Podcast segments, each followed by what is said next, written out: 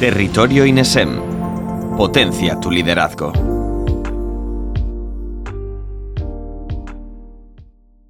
Si la técnica de escritura persuasiva llama poderosamente tu atención, si quieres ser capaz de mover emociones a través de la palabra o buscas conectar con tu target y lograr que pase a la acción, con este seminario descubrirás cómo crear textos sugerentes que conecten con tus clientes y generen ventas. Aprenderás técnicas y estrategias para redactar mensajes claros, concisos y orientados a la ejecución, sin olvidar que conseguirás optimizar los motores de búsqueda aplicándolo a tu escritura. Bienvenidos y bienvenidas a Territorio INESEM. Hoy nos acompaña Elena Tour. Elena ya estuvo con nosotros y nos introdujo en el fascinante mundo del UX Writing. Nos dio una clase magistral que te invito a que veas si aún no has tenido ocasión, pues no tiene desperdicio. Hola Elena, nos encanta volver a tenerte con nosotros. Esta vez para que nos hables, hola, esta vez, esta vez nos vas a hablar de, en profundidad del copywriting, el arte de persuadir con las palabras. ¿Qué tal? ¿Cómo te encuentras? Muy bien, estoy muy contenta de poder también transmitir un poquitín, hablar más sobre este tema, porque al final las palabras están en todos lados y ya lo veremos durante el seminario, así que a tope. Pues vamos a recordar eh, brevemente tu background por si hay alguien que no te conoce antes de, empezar, que estamos deseando de, conocer eh, este tema. Y eres, y a ti, eres, eres, bueno, nosotros ya te conocemos, eres publicista, full stack, te enfocas en crear propuestas centradas en clientes, pero orientadas a resultados. Eres graduada en Administración y Dirección de Empresas o estás graduada en Administración y Dirección de Empresas en la Universidad de Alicante, donde actualmente colaboras como tutora en prácticas de prácticas en el grado de Marketing y Relaciones Públicas.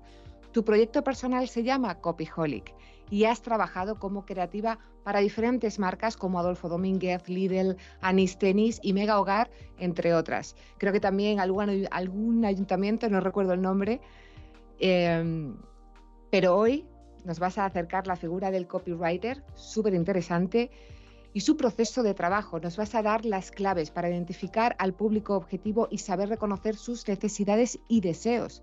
Nos vas a enseñar también cómo es la estructura de un mensaje sugestivo y finalmente las técnicas y principios de persuasión. Mi intervención aquí acaba darte una vez más las gracias, Elena, de verdad, por traernos temas tan interesantes y tan en auge, además de por enseñarnos un poquito más a todos. En Territorio INESEM seguiremos ofreciéndote herramientas y conocimientos productivos y entretenidos. Muchas gracias. Bien, pues vamos a comenzar con la introducción al copywriting o el arte de persuadir con las palabras. En primer lugar, me gustaría hacer como un breve índice de lo que te espera en, este seminario. Primero vamos a introducir, porque seguramente habrás escuchado la palabra o si no la has escuchado hablar nunca, vamos a ver qué es, qué significa.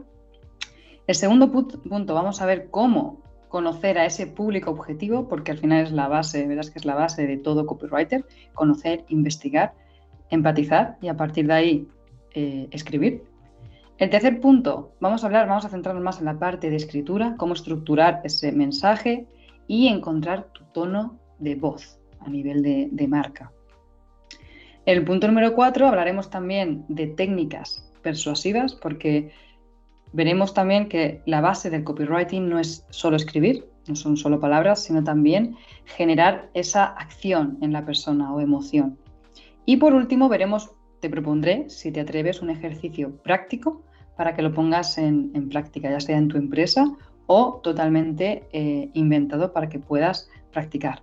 Porque el buen escritor, el buen copywriter, eh, se hace escribiendo, no se hace leyendo y poniendo en práctica.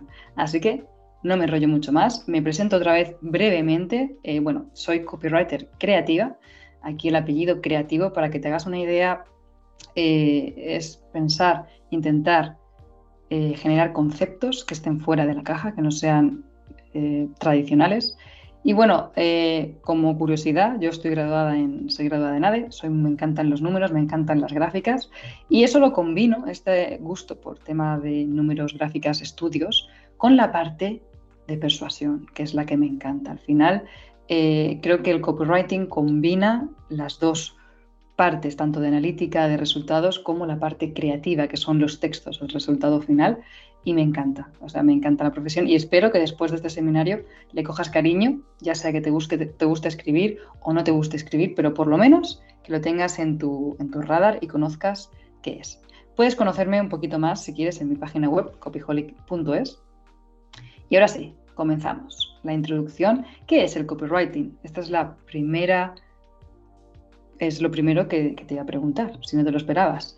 Eh, si buscas en Google copywriting, te aparecerán muchísimas descripciones, eh, el arte de vender con las palabras, generar dinero. A mí me gusta mucho esta descripción que creo que lo define muy bien. El copywriting es el arquitecto de las frases. Y veremos a lo largo del seminario por qué mm, he usado la palabra arquitecto. Al final es un campo, es una especialidad, es una, una profesión en la que eh, escribes, por supuesto, pero también es una habilidad que te permite saber cómo organizar los textos, qué escribir, cómo, incluso cuándo, para que ese texto llegue a la otra persona y haga lo que tú quieras que haga, simplemente con, con cuidado. Entonces, al final, eh, saber o conocer la técnica o saber sobre copywriting te ayuda primero a, a tener una persuasión yo la llamo compasiva porque sí que es verdad que muchas veces mm, hay que intentar no cruzar la línea de manipulación.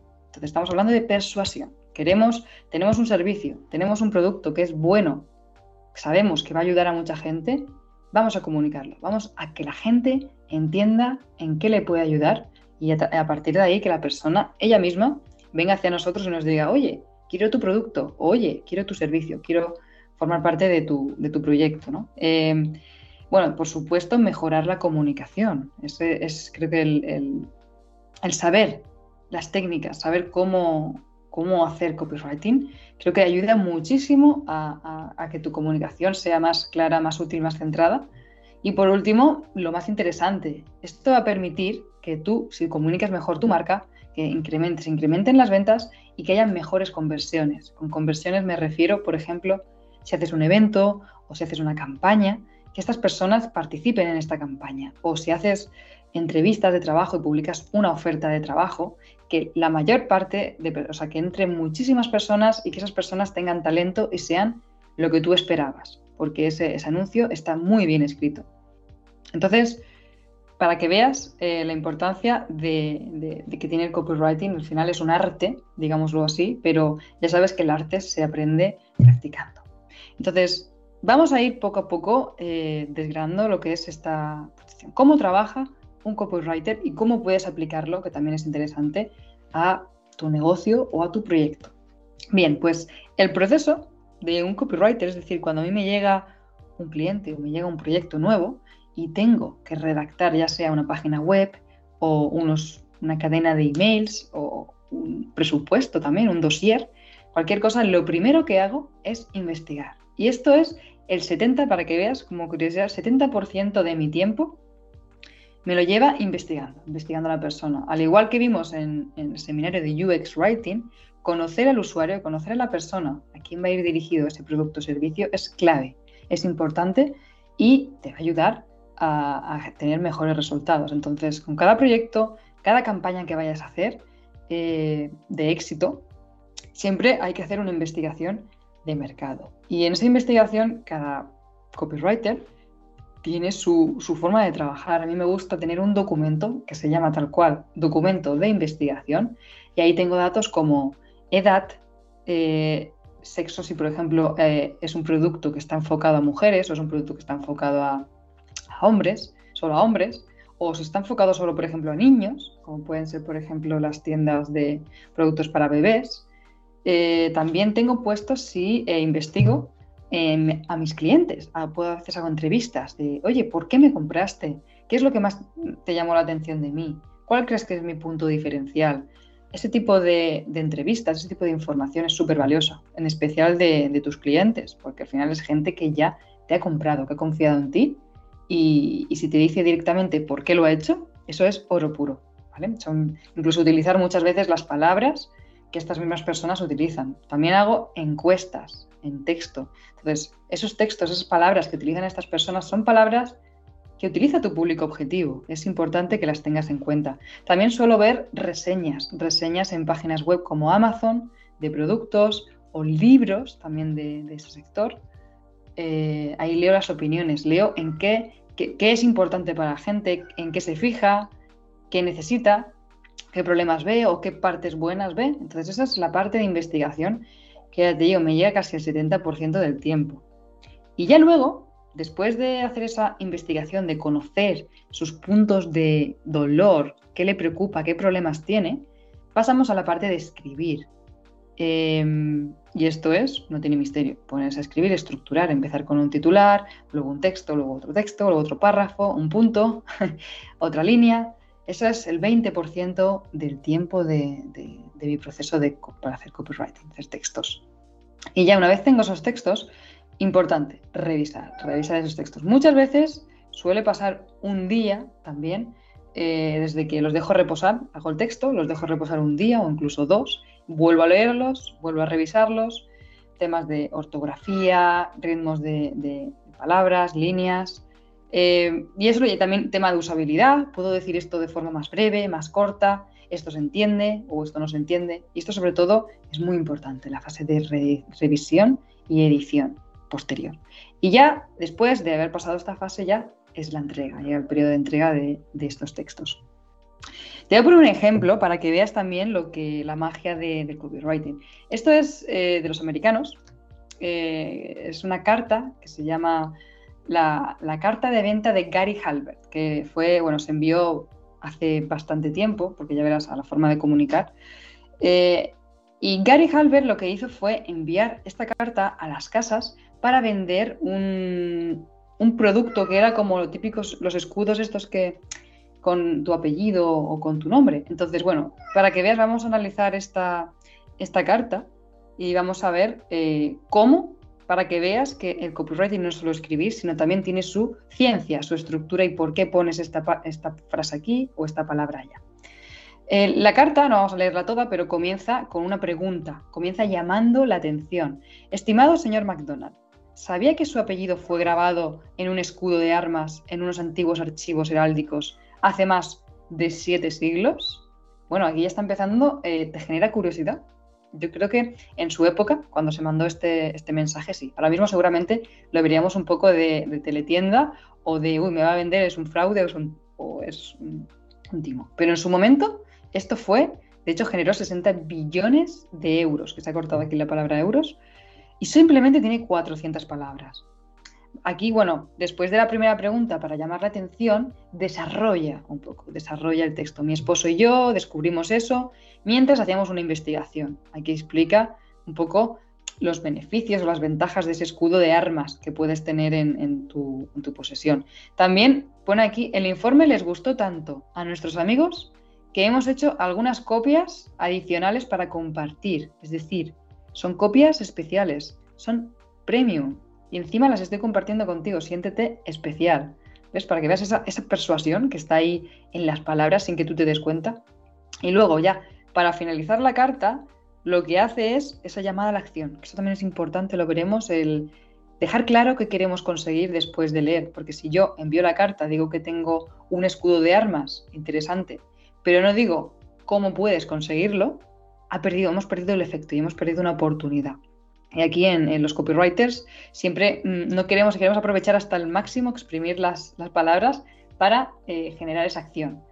Entonces, para finalizar la carta, después de explicar de cómo es el, producto, vence las objeciones, es decir, todo lo que te pedimos es lo justo para cubrir los gastos. Pero claro, tú conforme vas leyendo, quizá te esperas que te vaya a, ofrecer o te lo vaya a vender por una cantidad alta de dinero, porque como es tan premium, hay tan poquitas copias, y dice, todo lo que te pedimos es lo justo para cubrir los gastos de impresión, de las copias adicionales y los gastos de envío. Somos cercanos, no, no timamos a nadie, no vendemos. Y si estás interesado, por favor, póngase en contacto con nosotros de inmediato, ya que nuestro suministro es muy limitado. Esto ya es técnica de, se llama un gatillo mental, de, oye, es limitado, date prisa. No es tan, es, sigue siendo un servicio muy premium, muy limitado. Solo verifique que tenemos su nombre, dirección y correo de forma correcta y envíe el importe en efectivo o cheque correspondiente al número de informe. Bueno, aquí arriba en la carta también mencionaba cuánto, cuánto valía. Pero te está dando instrucciones, te está diciendo envíanos el importe en efectivo o cheque al número de, al número de informe que desea. Nosotros los enviaremos sin demora a vuelta de correo. Eso como está traducido en inglés está un poco extraño. Pero bueno, la llamada de acción es sencilla. Haces el ingreso, haces, envías el importe, confirmas que la dirección está bien em, y ya tienes la, la, solución. Y la última llamada a la acción, esto es más como vence las objeciones, vence un poco ahí de... Si solicitas solo un informe, envíe dos dólares. Esto es lo que tiene que enviar, dos dólares. Los informes adicionales que ordene y que sean enviados juntos tienen un coste de un dólar cada uno. Ya te está dando el precio. Te está diciendo que vale dos dólares y un dólar cada uno. Por favor, emita los cheques a favor de Nancy L. Halbert, que es la, que, la mujer que, firma. Y si te fijas, aquí he utilizado el nombre de una mujer, que esto ya es otro tema también, en vez de utilizar su, propio nombre. Eh, esto es un poco un, ejemplo de, de copyright, ¿vale? Para que veas cómo Puedes estructurar tu discurso, tiene una introducción para llamar la atención, tiene un desarrollo que te está contando un poco de qué va y tiene un final, que ese final es la parte más importante, es el clímax, digámoslo así. Entonces, ¿dónde hay copywriting? O sea, ¿dónde puedes ver esta técnica de, escritura persuasiva? Pues lo puedes ver en una página web donde vendan un producto, un servicio, una descripción de, un producto. Lo puedes ver en un email, un email de venta o en una newsletter, lo típico de, oye, eh, esto está de temporada, te lo vas a perder. Podemos ver texto también en un blog, los típicos que al final cuando lees el artículo te dicen, si quieres más información, ponte en contacto con nosotros. O si quieres saber más, descarga esta guía. También lo podemos ver en el pie de página, en las publicaciones de las redes sociales. Esos textos pequeñitos o microcopies de las, de las redes sociales, ahí también podemos hacer copywriting. Podemos hacer, eh, generar una acción, desde esa publicación que vayan a otro lugar, que vayan a una story, que vayan a, otro, a nuestra página web. También podemos hacer copyright en una tarjeta de Navidad. Es decir, lo típico de cuando llega la diciembre que quieres enviar a tus clientes una tarjeta de Navidad, ¿vale? Puedes felicitarle. Pero si añadimos a esa felicitación una llamada a la acción, que esa llamada a la acción puede ser, por ejemplo, que recuerden que hemos sacado una nueva colección o les regalamos X cosa eh, eso es un poco el, objetivo también del copywriting y la principal diferencia que veremos ahora de un artículo o una la redacción normal que, tenemos en cuenta. En un menú también hay copywriting. En un menú también podemos hacer, aplicar técnicas para que eh, consigamos que la persona que vaya, el usuario que vaya a comer comensal, elija lo que nosotros queramos. Aquí está lo típico de lo más valorado, la, la recomendación del chef. Ese tipo, esos son copywriting. Instrucciones, lo mismo, las instrucciones también. Vamos a ver eh, qué hacer y también llamadas a la acción para que la persona haga X cosa o no. En un cartel, en un presupuesto, súper importante. El presupuesto, si le damos una capa de, copywriting estratégica, vamos a conseguir mejores resultados que simplemente explicar la información y poner el precio.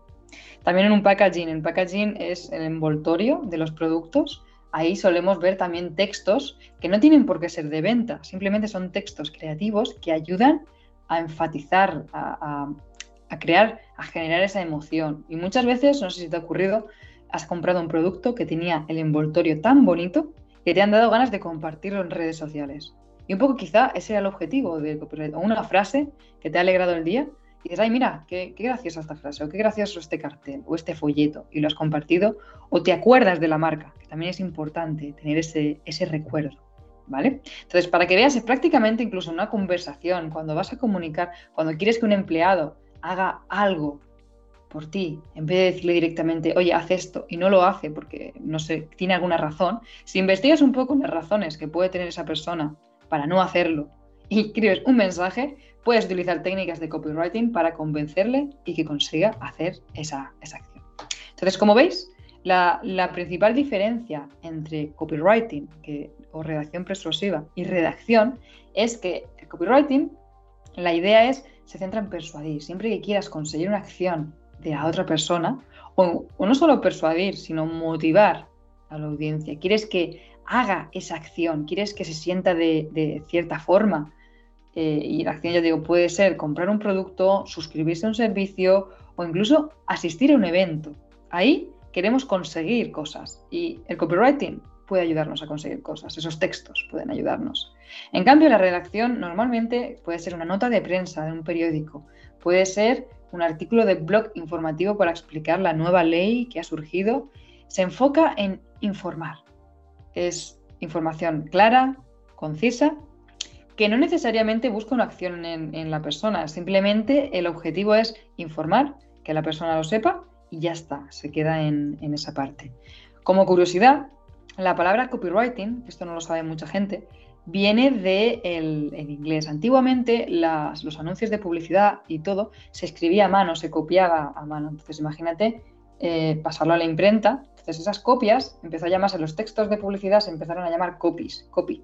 En vez de copia, en inglés copy, son textos y writing escritos. Entonces textos escritos. Copywriting viene de esa, de esa palabra. Y esto que ves aquí es un ejemplo de redacción, los típicos artículos de qué ver en Praga, la ciudad de las 100 torres eh, y una de las más visitadas de Europa, o qué ver en Estocolmo, mega guía para viajar a México. Estos, estos textos normalmente el objetivo es informar, ¿no? Aquí tú quieres, tú entras con el objetivo de hacerte tu ruta para irte de viaje a, a Praga. O aquí en los 25 mejores lugares del mundo, entras para ver simplemente qué lugares del mundo, no porque tú quieras que esta persona entre y vaya a este lugar del mundo. ¿Vale? Entonces, esto es un ejemplo de redacción. Y esto de aquí es un ejemplo de, copywriting. ¿Vale? Esto es un ejemplo de copywriting porque al final, eh, digamos, más copywriting creativo. Porque está el copywriting creativo y de respuesta directa, que la respuesta directa es, oye, quiero que hagas esto, si quieres esto, hazlo, haz esta cosa de aquí. Y luego está el copywriting más creativo, que en realidad no busca tanto que haga la acción directamente, pero sí que te acuerdes de la marca y que hagas esa acción. En este caso, Goico Grill, esta marca, primero empieza y grita como un y pone el icono del, del Triceraptor. Y luego pone la hamburguesa que se llama Chili Raptor. Y la acción que te dice, la acción dice, escribe arroba y una C y el primero que te salga te debe una de estas. Aquí creo que el objetivo está claro, ¿no? Tienes aquí esto y te debe, eh, tienes que escribir esas acciones que escribas en los comentarios para fomentar la interacción. Y la verdad es que esta publicación funcionó muy, muy bien a nivel de, comentarios y eso a las redes sociales les gusta. Y si a las redes sociales les gusta, te van a visibilizar más. Bien, espero que haya quedado aquí claro más o menos. Vamos, a lo largo del seminario irás viendo más, con más ejemplos, que es copywriting y cómo puedes aplicarlo a tu negocio. Vamos a pasar al segundo punto. Aquí vamos a sacar nuestro lado Sherlock Holmes de investigación, eh, porque, como he dicho antes, es la parte clave, la más importante y lo que te va a ayudar a que esos textos que crees luego sean eh, más claros. Entonces, vamos a identificar al target o público objetivo. Eh, ¿Cómo lo identificamos? Bueno, aquí yo voy a enseñarte la forma que tengo de trabajar, que es la que mejor me ha funcionado y, bueno, todavía sigue en, proceso. Lo primero es conocer las necesidades y los deseos que tienen estas personas, como pueden ser. Todo esto lo tengo en un documento recogido. Datos demográficos, edad, género, ubicación, dónde vive, estado civil, están casados, tienen hijos, solteros, jóvenes libres y sin ataduras, nivel educativo que tienen, son graduados, tienen educación de colegio y a qué se suelen dedicar. Em, aquí pongo un ejemplo, hace poco fui a, cuando fui a un evento, estuve hablando con las personas, eran agentes inmobiliarios, y una mujer me estuvo comentando de que se repetía un patrón en sus compradores, los compradores que querían comprar casa. Y ese patrón era que normalmente las personas eran ingenieros o ingenieras, eran parejas y estas parejas eran bastante de edad joven, de entre unos 30, de 30 a 45 años, entre 30 y 45 años más o menos. Entonces, ella tenía localizada a su público, sabía que eran ingenieros, sabe también, tenía localizado qué comportamientos de compra tienen estos ingenieros, es decir, cada cuánto, en este caso como son casas, no hay tanta frecuencia de compra, pero sí que es verdad que sabe un poco quién influye en la toma de decisiones, cómo piensan estas personas, si son más analíticos, quieren saber más datos sobre la eficiencia energética de las viviendas o no. Eh, los canales de compra preferidos. Aquí, por ejemplo, hay personas que prefieren descargarse la aplicación y comprar desde la aplicación y hay personas que entran directamente a la página web a comprar, no, utilizan la, aplicación. También es importante saber cada cuánto compran. Si es un producto que lo van comprando cada mes, es, tiene esa frecuencia, pues es más sencillo también conocer ese o ver esos patrones.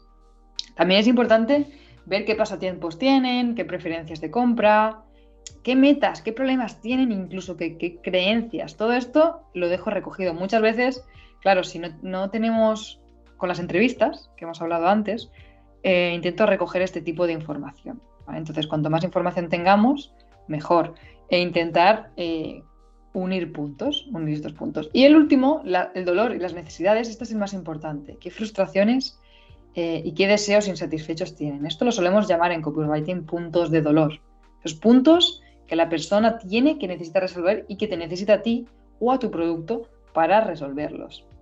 Y esta es la, base. Entonces, habiendo hecho este, este análisis, que ya os digo, podéis entrar en páginas de Amazon, podéis entrar en vuestras reseñas de Google, que eso también, leer qué ha, qué ha opinado vuestros clientes. Entrar en la, en la web de la competencia y leer las reseñas que les han dejado para ver también qué valoran las personas de, tu, de ese mismo sector. Y para que veas cómo se quedaría el, ejemplo, este es un ejemplo de público objetivo que llamo yo. Se llama Enrique Ortiz y su profesión es e-commerce y digital marketing manager. Es pues, gestor, se encarga de todo el tema del marketing de una tienda online. Esta. Entonces, teniendo en cuenta esta, esta profesión, aquí podemos sacar eh, ciertos comportamientos. Tenemos también el género, eh, está soltero, la edad, vive en Madrid por ejemplo, es muy activo en LinkedIn, la red social, está suscrito a otras newsletters de, marketing y, de copywriting sobre ventas para formarse, para aprender más. Eh, asiste a eventos presenciales y es muy activo en redes. Entonces aquí más o menos ves, tenemos una serie de comportamientos que también van a ayudarnos a preparar la estrategia y los textos. Este es un público objetivo que hice para una escuela de, eh, de marketing y de project management. Se dedica a hacer formaciones. Entonces, esta persona, como ves, se dedica a le gusta aprender, le gusta formarse. Entonces, aquí están los objetivos que sacamos, ¿no? Pues sus objetivos son mejorar la comunicación con el cliente, capacitar al personal, porque también eh, tiene un equipo, mejorar la experiencia del cliente a través de la digitalización, con estas, con aprendiendo todo lo que aprende, reducir costes y aumentar rentabilidad, que esto casi todo, ganar dinero, básicamente. Em, entrar en sectores y entornos más tecnológicos y formarse y certificarse por, para acceder a puestos de trabajo más tecnológicos. Estos son como los deseos, digamos, los objetivos y metas deseos. Y aquí en esta parte vamos a ver las frustraciones. En, frustraciones, bueno, pues a Enrique le pasa que no tiene tiempo, no tiene mucho tiempo eh, y, y, con recursos necesarios es, no sabe, ahora mismo no tiene la capacidad o las herramientas para implantar o para llegar al punto donde él quiere llegar, en este caso. Eso sería un, problema. Luego tiene una presión para lograr resultados, tiene a sus jefes o a, otros compañeros de equipo que le están presionando en un mundo cada vez más competitivo de que tiene que hacer algo, tiene que lograr resultados. Y claro, para lograr resultados, ¿qué tiene que hacer? Pues en este caso, la solución que le proponíamos a, Enrique era formarse en, esta escuela de negocios gracias a esta escuela de negocios haría networking, haría cosas, mejoraría sus procesos, es un poco lo que puede aportar, ¿no? Mejoraría procesos, tendría un acompañamiento, no tendría tanta presión porque también bajaría a tierra lo que es normal, lo que es no. Em, y bueno, estos son los, hemos trabajado los puntos y los objetivos y las metas, ¿vale? Entonces, lo ideal es que cuando tengáis esa investigación os hagáis una tabla, como estáis viendo aquí en la pantalla, para que os llevéis algo práctico, y tengáis detectados en la primera columna esos puntos de dolor. ¿Qué puntos de dolor tienen? En el caso que hemos visto, pues falta de tiempo y de recursos. ¿vale? Entonces, y en la segunda columna, ¿qué desea? Izquierda, puntos de dolor, problemas. Derecha, eh, segunda columna, deseos. Y ya la última, que sería la tercera, la solución que tú propones, que puede ser tu producto o puede ser tu servicio. En este caso, eh, vemos falta de tiempo y recursos, eso esconde el deseo de ahorrar tiempo. Si él eh, ahora mismo consigue, gracias a esa formación, eh, aprender una herramienta nueva que le ayuda a ahorrar tiempo, pues este, esta persona va a querer ahorrar tiempo, va a querer ser más productiva, va a querer tener, pues eso, y gracias a tener ese más tiempo puede dedicarlo a otras cosas para que mejore. Presión para obtener resultados, otro punto de dolor. Pues esta presión en realidad conlleva un, un deseo de reconocimiento, es decir, está dando el 100% y aunque los resultados quizá no hayan sido los esperados, pero esta persona da el 100%, quiere reconocimiento y quiere también sentirse seguro de que, bueno, eh, aunque los resultados ahora no estén dando esto, está trabajando, se está sintiendo, tiene confianza de trabajarlo para mejorarlo. No se cae y se queda eh, ahí, sin, sin reaccionar. Entonces, bueno, la solución en este caso, pues ese curso de gestión de equipos y project management que le va a enseñar también a, gestionar el equipo, a mejorar la coordinación, a mejorar la eficiencia y productividad y eso va a permitir que esta persona obtenga mejores resultados.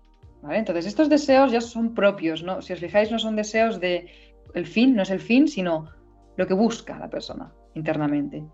Eh, competencia feroz y tener que estar alerta.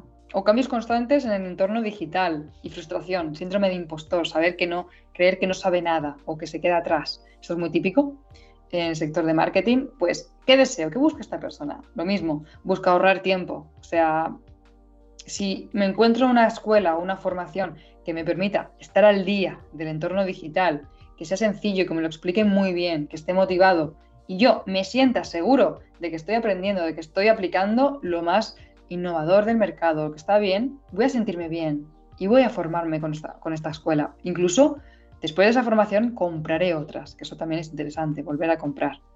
¿Vale? Entonces, espero que más o menos, seguramente tengas muchas dudas de, esta tabla, pero lo importante, lo importante es que tengas localizados esos puntos de dolor y esos puntos de dolor siempre los intentes conectar con un deseo que normalmente suelen ser tres deseos básicos. Verás que todos esos tres deseos se pueden unir en tres. En este caso, hemos visto ahorro de tiempo, sentirse seguro y reconocimiento, esos tres deseos.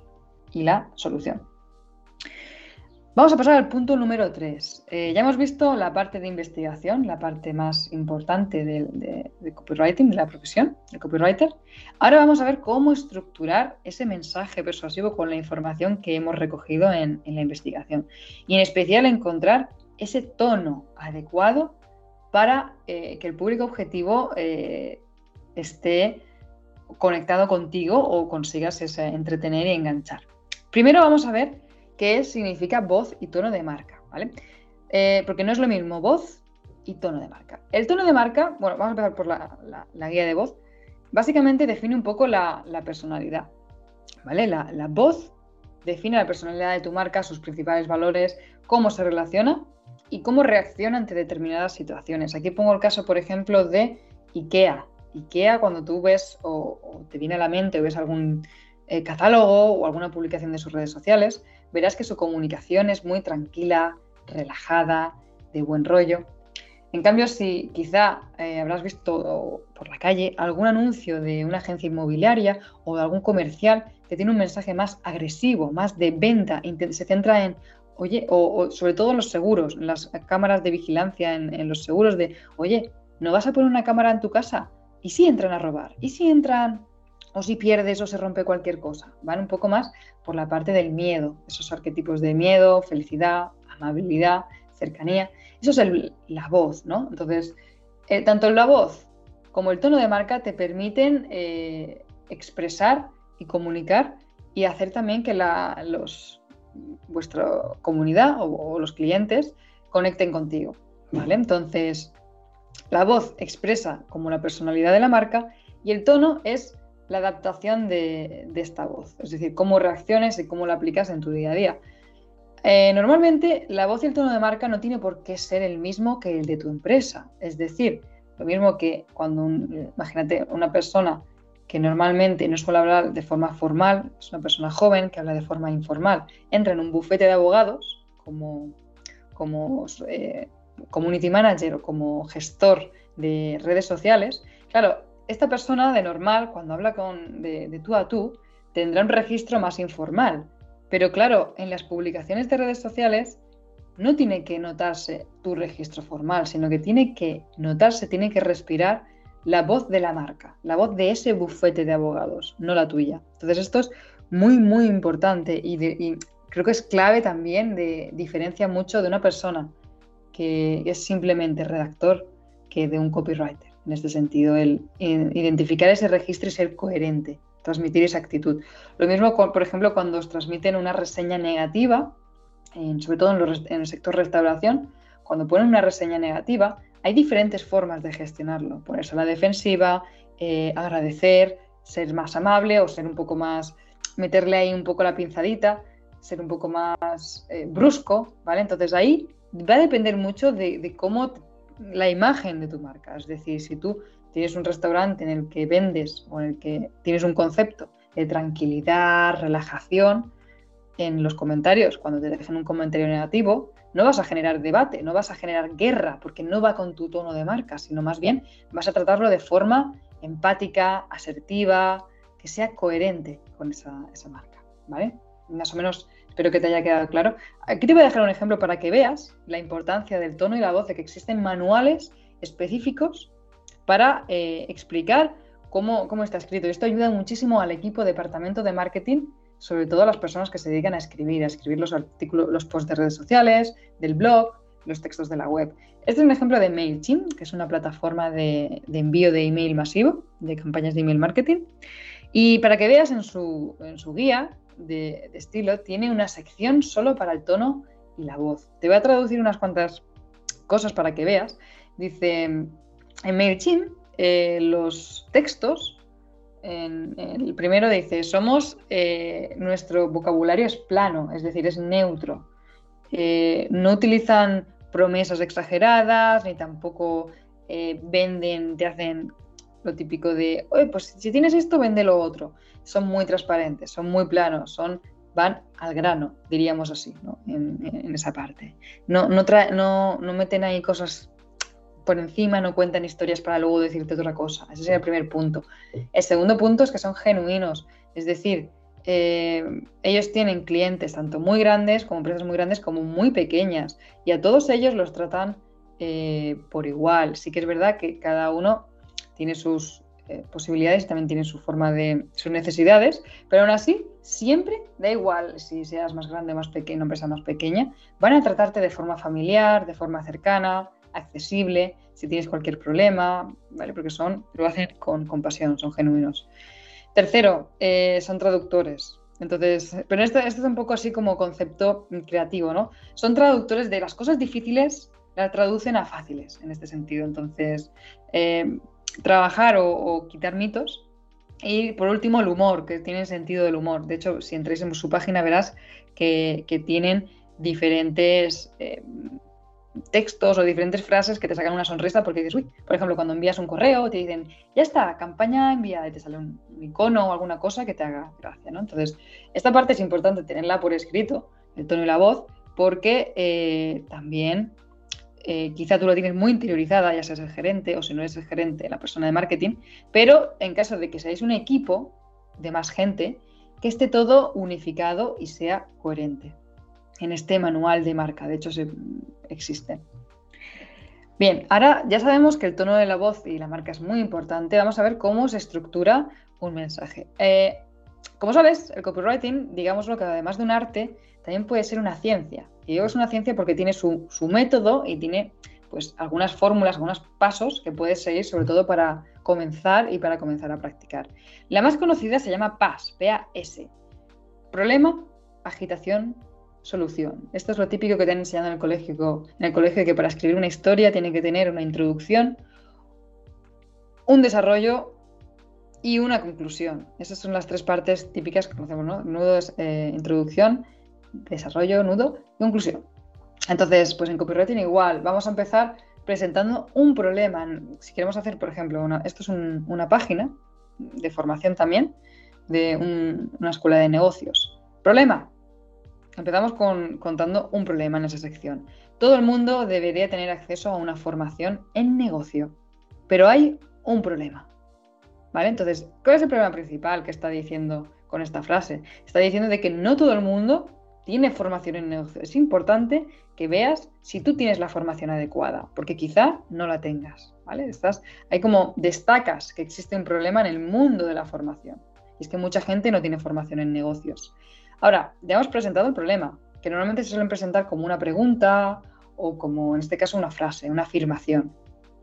Agitamos, esa es la A de la fórmula. Agitamos el problema, ya hemos lanzado la, bomba de, oye, está esta necesidad, ¿Qué pasa si no resuelves esa necesidad? ¿Qué está pasando? Bueno, pues aquí estás incluyendo qué problemas existe con, este, en el ejemplo, con la oferta de másters que hay actualmente. Pues las formaciones que hay requieren un enorme esfuerzo y dinero, están poco actualizadas, solo aprendes teoría, solo aprendes práctica y no sale del mundo real, eh, solo tiene conceptos teóricos.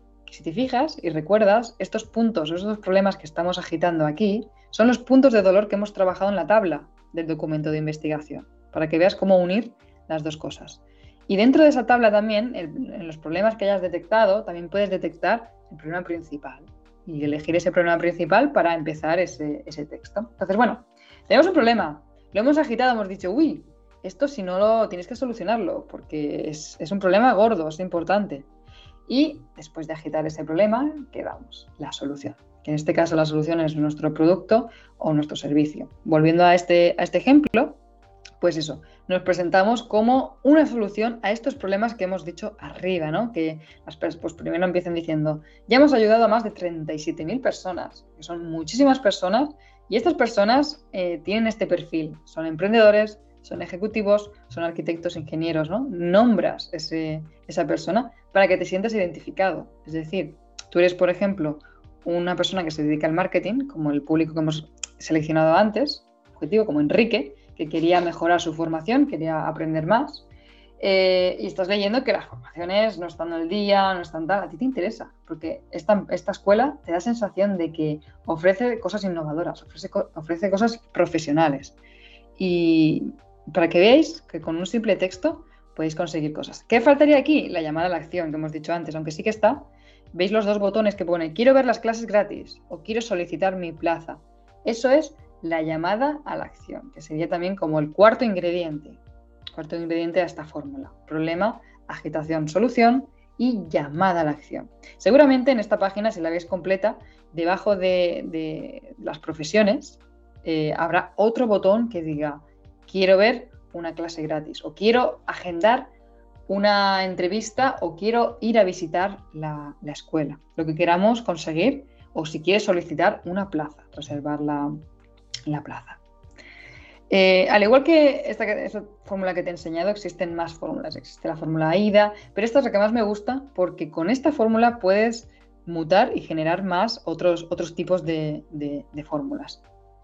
Bien, eh, ahora que sabemos más o menos y te he dado como una herramienta, que es esta fórmula de, copywriting, vamos a ver eh, algunas técnicas, algunas frases, ejemplos, como hemos visto, para ayudarte a destacar esos beneficios y darle a entender a la otra persona cosas que quieres que, le des a entender.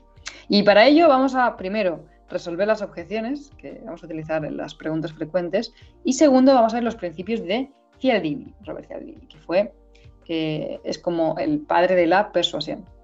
Bien, lo primero, súper importante, si tenemos un producto, eh, en vez de destacar lo típico, las características, que también está bien, ese apartado de características técnicas, es muy importante destacar esos beneficios que va a conseguir la persona con esas características técnicas. ¿vale? Normalmente existen muchos tipos y diferentes técnicas de redacción que te permite destacar estos beneficios. Pero ahora vamos a ver, en mi caso, a mí me gusta muchísimo, sobre todo para los servicios, con productos también, pero en servicios funciona especialmente bien Utilizar las preguntas frecuentes, hacer un apartado específico de preguntas frecuentes para trabajar objeciones o posibles em, pegas o problemas que te ponga el cliente, el potencial cliente, y además trabajar tu profesionalidad y tu autoridad de marca, porque vas a destacar en esas eh, preguntas y respuestas, vas a poder destacar esos, esos beneficios. Ahora, al final, eso, vas a disipar dudas, vas a generar confianza, vamos a ver un ejemplo,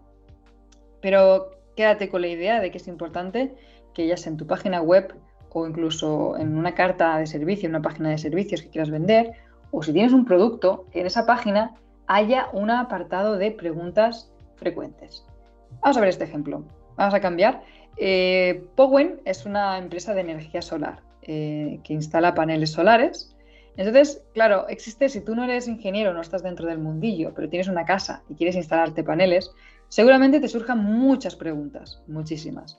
Pues Powen lo que ha hecho aquí en su apartado, de hecho tiene un apartado específico en su menú de preguntas frecuentes, lo que hace es eh, categorizarlas. Dice algunas respuestas, aquí están las típicas genéricas, preguntas sobre el ahorro, que al final la, persona lo que desea, una persona que instala placas solares, para que te hagas una idea, es ahorrar dinero, eh, ayudar al medio ambiente, o sea, es decir, ser consciente, responsable, mejor, ayudar a mejorar, aportar su granito de, arena para el medio ambiente. Y tercero, va a depender mucho también del servicio, pero en general también va a querer estar seguro. Es decir, estar seguro de que esas placas que compre le van a durar mucho tiempo, le van a funcionar y van a permitir tener que produzca su propia luz. Esos son un poco los puntos eh, principales. Entonces, Powen ha decidido hacer lo típico, ¿no? Generales, ahorro, y aquí ha tratado las objeciones. ¿Y si no tengo una cubierta o tejado para instalar? Bien, pues aquí, si abrís la pregunta y la desarrolla, va a empezar a contar por qué, por qué y cómo vosotros sabéis, cómo sois expertos en este tema, ¿no? De, oye, pues si no tengo una cubierta para instalarlo, pues nosotros en nuestra empresa trabajamos así, así y allá. Y ahí ya has roto, primero le has contestado, has roto esa objeción, y segundo, has contado tu expertise, o sea, tu, tu know-how, cómo haces las cosas. Segundo, mm, pregunta de ejemplo, ¿hay ayudas para el autoconsumo? Bien, estas objeciones es la típica del, dinero. Oye, mm, hay financiación, hay posibilidad de financiación, yo te facilito la vida, nosotros tenemos estas opciones y si tienes cualquier problema puedes contactar con, nosotros. ¿vale? esas son técnicas también para mejorar persuasión, para mejorar la venta. Otro ejemplo, ¿cómo se reparte la energía? Porque quizá, lo he dicho antes, tú quieres instalarte paneles solares, pero no entiendes muy bien el funcionamiento. Pues aquí en esta página te va a venir seguramente, si desplegamos la pregunta, un tutorial sencillo y corto y breve de cómo se reparte la energía. Y si además consigues que la persona que lo lea eh, lo entienda, le guste eh, cómo está explicado y sobre todo que lo entienda en este tipo de proyectos que suelen ser bastante complicados, eh, ahí vas a generar una confianza increíble. Y eso es como el, el objetivo de la persuasión, generar confianza. Porque si tú tienes confianza en el cliente, esa persona bueno, el potencial cliente, esa persona te va a comprar. Hay una mayor probabilidad de que te compre y de que mejore la conversión. Luego ya en las de ahorros existen ayudas, en cuanto se amortiza, se produce energía solar por la noche también, o puedes ahorrar por la noche. Ese tipo de, eh, preguntas puedes aprovecharlas para, lo, que, lo que esté. Entonces, aprovecha Aprovecha porque sí que es verdad que una página cuando entres y hay mucho texto no es muy amigable y tampoco muy usable, pero aquí en este apartado de preguntas frecuentes puedes aplicar todas las técnicas que quieras de, persuasión, que son las que vamos a ver ahora. Y si las aplicamos y conseguimos que estén, eh, que se entiendan y que estén aplicables, vamos a, seguramente verás un aumento de conversiones o por lo menos una mejora. Ahora vamos a ver los principios de copyright. Aquí son seis principios muy sencillos que básicamente se pueden traducir en frases, en frases que puedes aplicar en tus, en tus textos. El primero es el principio de reciprocidad. Eh, como sabes, las personas normalmente a todos nos gustan que nos hagan un favor. Hay gente que, bueno, es más reticente u otra. Pero cuando te hacen algo, o te dan un regalo, o tú les ofreces algo, la persona suele estar en deuda contigo. Y al estar en deuda, pues eh, va a estar más accesible y va a confiar más en ti, porque tú ya le has dado algo a cambio sin pedirle nada. le has dado algo sin pedir nada a cambio.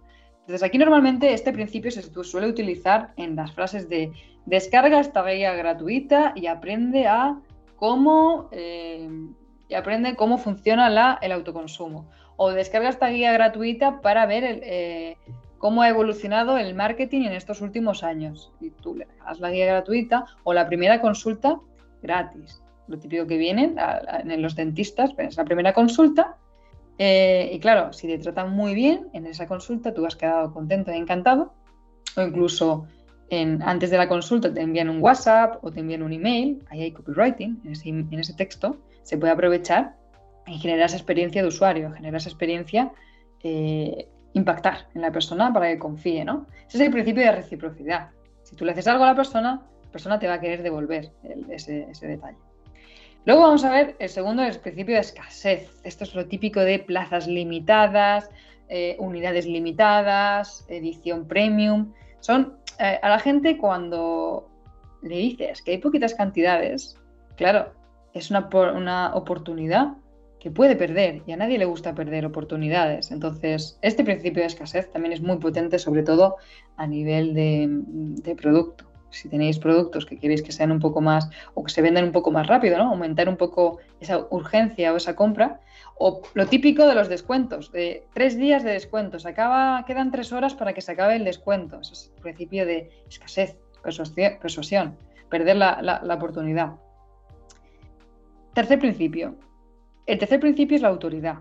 La autoridad eh, es un poco lo que hemos hablado antes. Personas que tú sabes dices, ay, o la escuchas hablar o lees un texto y dices, vale, esta persona sabe de lo que está hablando. Igual que yo hoy te estoy dando esta clase de este seminario de, copywriting, tú te has creído que yo sé de copywriting. ¿Pero por qué te lo has creído? Porque te estoy hablando del tema, te estoy enseñando, te estoy explicando, soy capaz de comunicarme, de, eh, de que tú aprendas cosas eso genera autoridad. Eso es importante sobre todo si tenéis un servicio o si tenéis un producto, el explicar con detalle cómo se ha hecho ese producto, por qué se ha hecho así, eso, eso genera autoridad. O incluso lo típico en las plantas, si además de poner la planta, qué cuidados tiene esa planta, pues ahí generéis más autoridad de como expertos del sector. No solo vendéis plantas, sino que también sois expertos en cómo cuidar, en esos cuidados y, compartís valores con, esa persona. Al final, que es cuidar esas plantas y el, planeta. Luego vamos al principio de coherencia y compromiso. Las personas son coherentes con sus compromisos, previas acciones.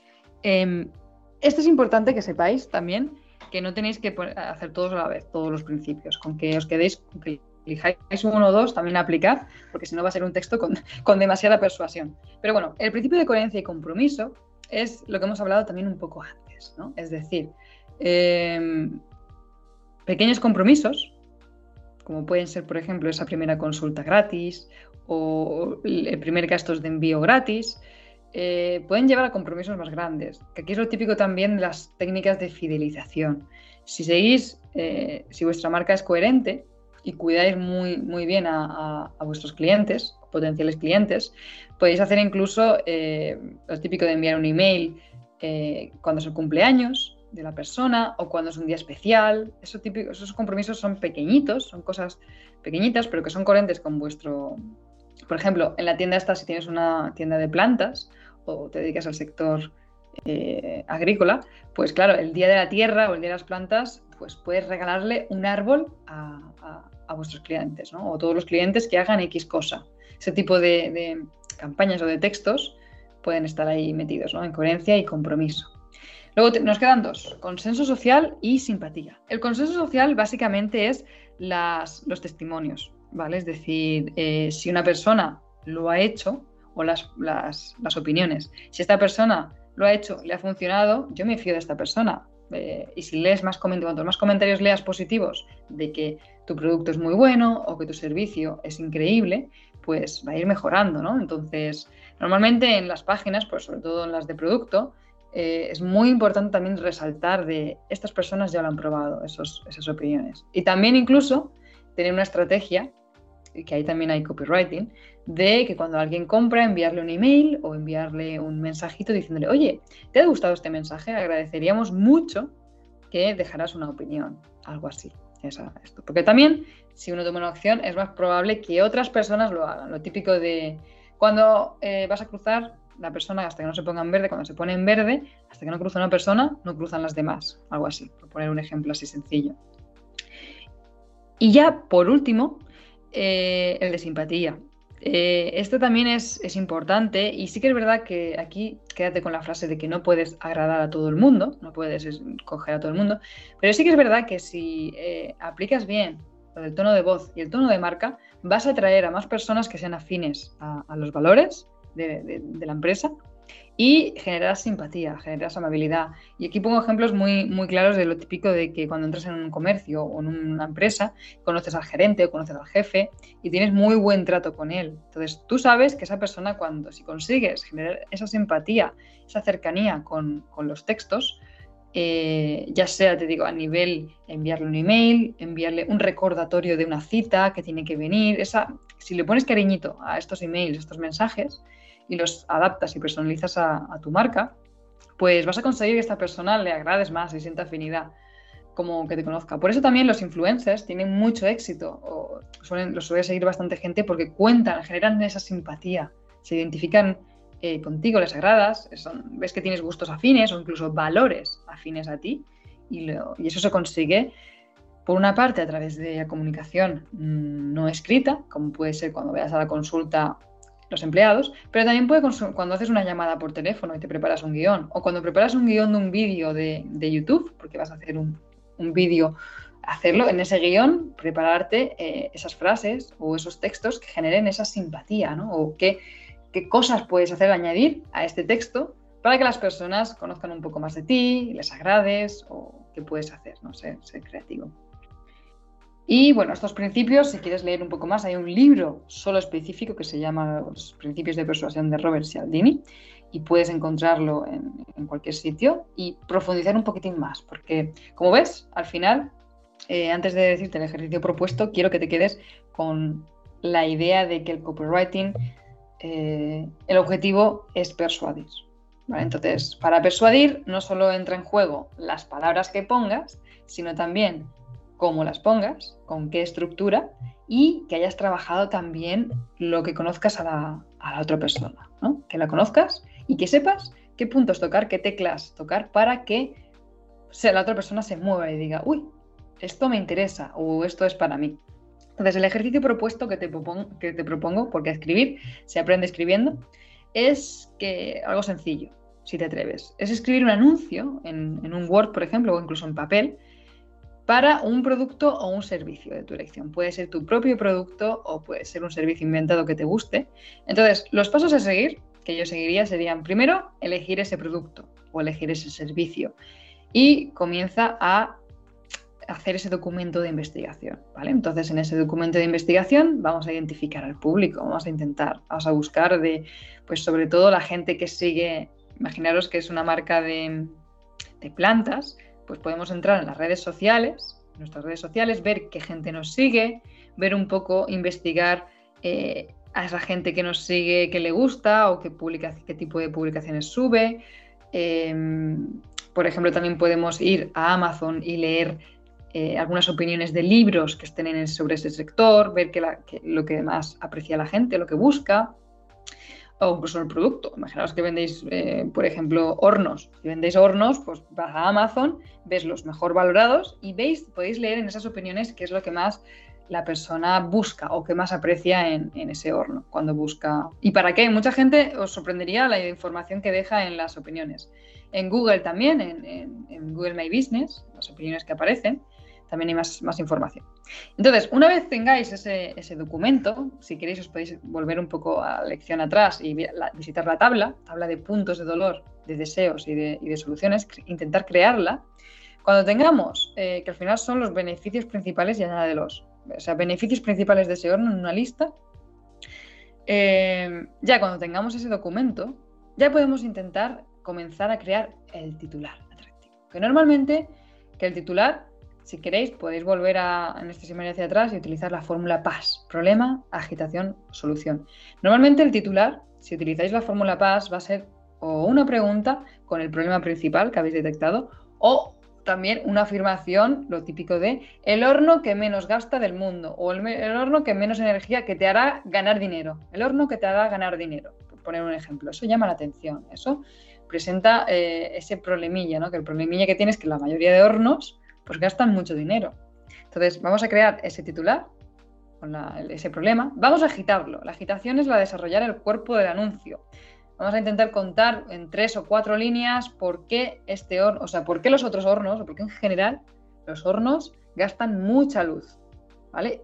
Eh, aquí incluso puedes añadir eh, testimonios o algún, alguna, lo típico de una persona que haya opinado sobre ese, ese horno o que tengáis de vuestra página tienda online de ese producto, agregar y decís, mira, esto es lo que dicen otras personas, boom, y ponéis el formulario.